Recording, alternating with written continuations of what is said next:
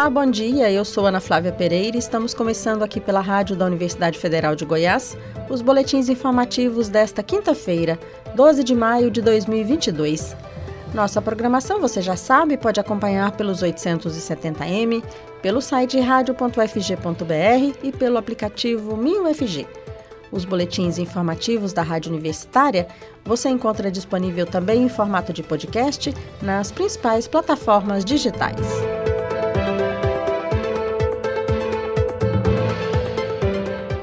Número de casos de Covid-19 em Goiás, na primeira semana deste mês, aumentou 53% em relação aos quantitativos verificados durante o mês de abril. Enquanto ao longo do mês de abril o estado registrou média de 1.300 novos casos de Covid por semana, na primeira semana de maio foram 2 mil casos.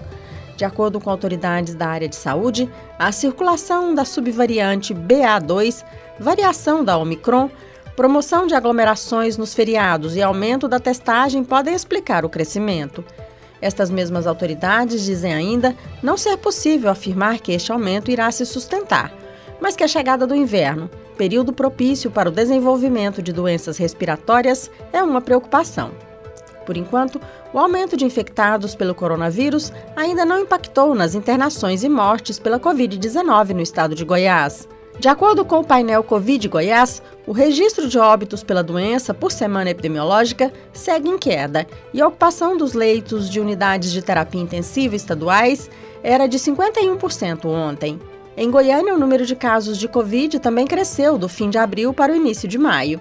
Na testagem ampliada para a Covid-19, promovida pela Prefeitura da capital, o número de positivos saltou de 8% na primeira semana de abril para 16% na primeira semana de maio. Mas em Goiânia, internações e óbitos pela Covid continuam estáveis. Entre os dias 19 e 27 de abril, Goiânia não registrou nenhuma solicitação de internação pela doença. Já entre os dias 28 de abril e 4 de maio, a média de pedidos de internação foi de uma por dia. Os especialistas continuam alertando que a vacinação contra a Covid-19, a influenza e o distanciamento social, quando a pessoa desenvolve sintomas gripais, são as melhores estratégias para evitar uma sobrecarga do sistema de saúde goiano durante o inverno que se aproxima.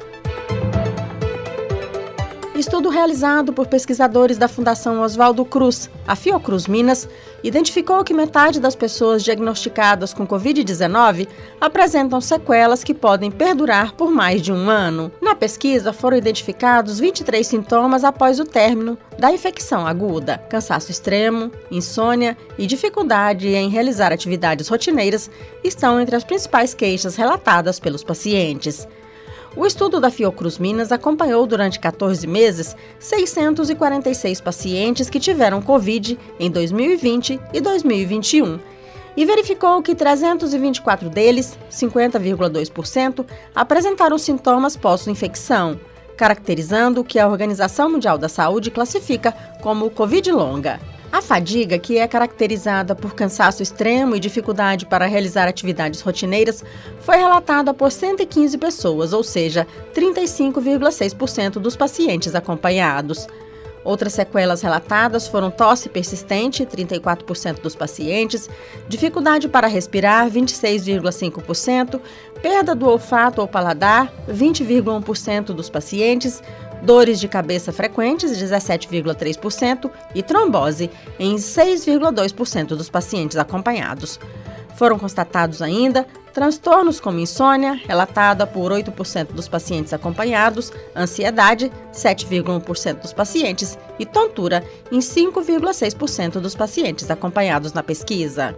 Os pesquisadores da Fiocruz Minas constataram que a presença de comorbidades como hipertensão arterial crônica, diabetes, cardiopatias, câncer, doença pulmonar obstrutiva crônica, doença renal crônica e tabagismo ou alcoolismo levam à infecção aguda mais grave pelo coronavírus e aumentou a chance de ocorrência de sequelas. Mas sequelas foram constatadas em pacientes que tiveram desde a forma mais leve ou assintomática até a mais grave de Covid-19.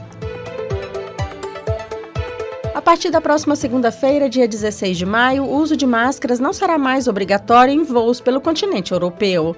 A Agência de Segurança de Aviação da União Europeia e o Centro de Prevenção e Controle de Doenças Europeu anunciaram a liberação ontem. Na prática, com o sinal verde da União Europeia, todos os países podem eliminar a exigência da proteção. Mas governos e companhias aéreas podem, mesmo que individualmente, continuar a cobrar o uso das máscaras. Portanto, antes de embarcar, é importante que o viajante se informe a respeito das políticas de cada companhia aérea e do seu país de destino.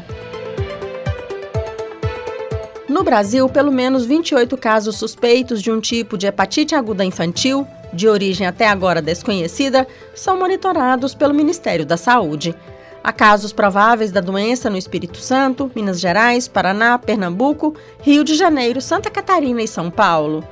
No mundo, a hepatite de origem desconhecida já foi registrada em ao menos 20 países. E em outros 13 países, há casos suspeitos que aguardam investigação. A Organização Mundial da Saúde informou ontem que já são 348 casos da doença. A doença se manifesta de forma muito severa e não tem relação direta com os vírus conhecidos da enfermidade. Em cerca de 10% dos casos, foi necessário realizar transplante de fígado. De acordo com o Programa Mundial da OMS sobre hepatite, as principais hipóteses de causa da doença são as que envolvem o adenovírus e também a Covid. A OMS foi informada pela primeira vez da doença em 5 de abril, com 10 casos na Escócia detectados em crianças menores de 10 anos. Em comunicado divulgado em 23 de abril, a OMS disse que não há relação entre a doença e as vacinas utilizadas contra a Covid-19. Segundo a instituição, as hipóteses relacionadas aos efeitos colaterais das vacinas contra a Covid-19 não têm sustentação, pois a grande maioria das crianças afetadas não recebeu a vacina contra a doença. A hepatite é uma inflamação do fígado geralmente causada por uma infecção viral, mas a doença também pode ser provocada pela exposição a alguns produtos químicos, consumo excessivo de álcool, drogas e certos distúrbios genéticos. Os vírus comuns da hepatite não foram encontrados em nenhum dos casos atuais, segundo o Centro Europeu para a Prevenção e o Controle de Doenças e também a Organização Mundial da Saúde. A hepatite tem sintomas como icterícia, diarreia, vômitos e dores abdominais.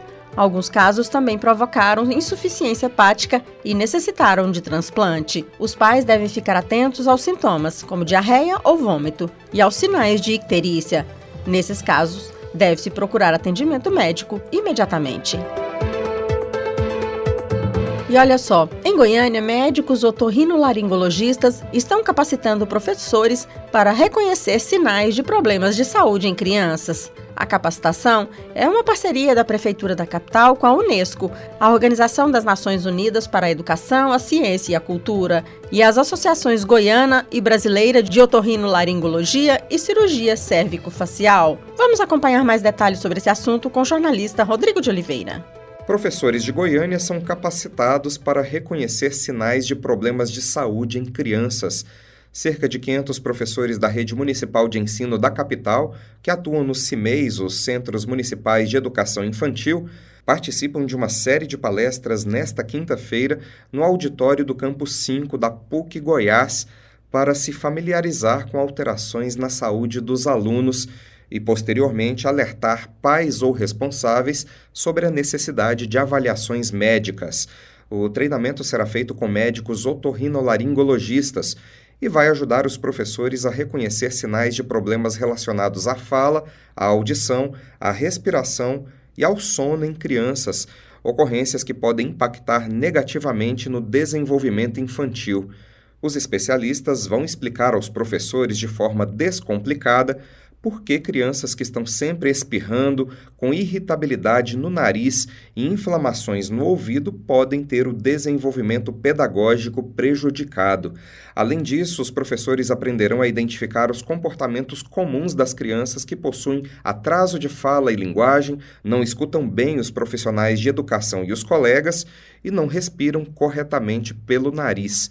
A iniciativa intitulada Caravana Científico-Social será promovida em parceria com a Unesco, Organização das Nações Unidas para a Educação, a Ciência e a Cultura, e as associações goiana e brasileira de otorrinolaringologia e cirurgia cérvico-facial.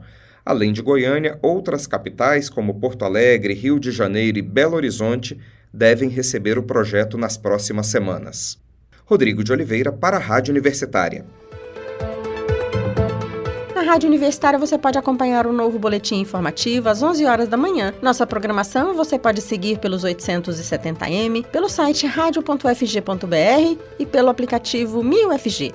Nós também estamos nas redes sociais. Curta nossa página no Instagram e no Facebook. E como a pandemia de Covid-19 não acabou, continue se cuidando. Ana Flávia Pereira, para a Rádio Universitária.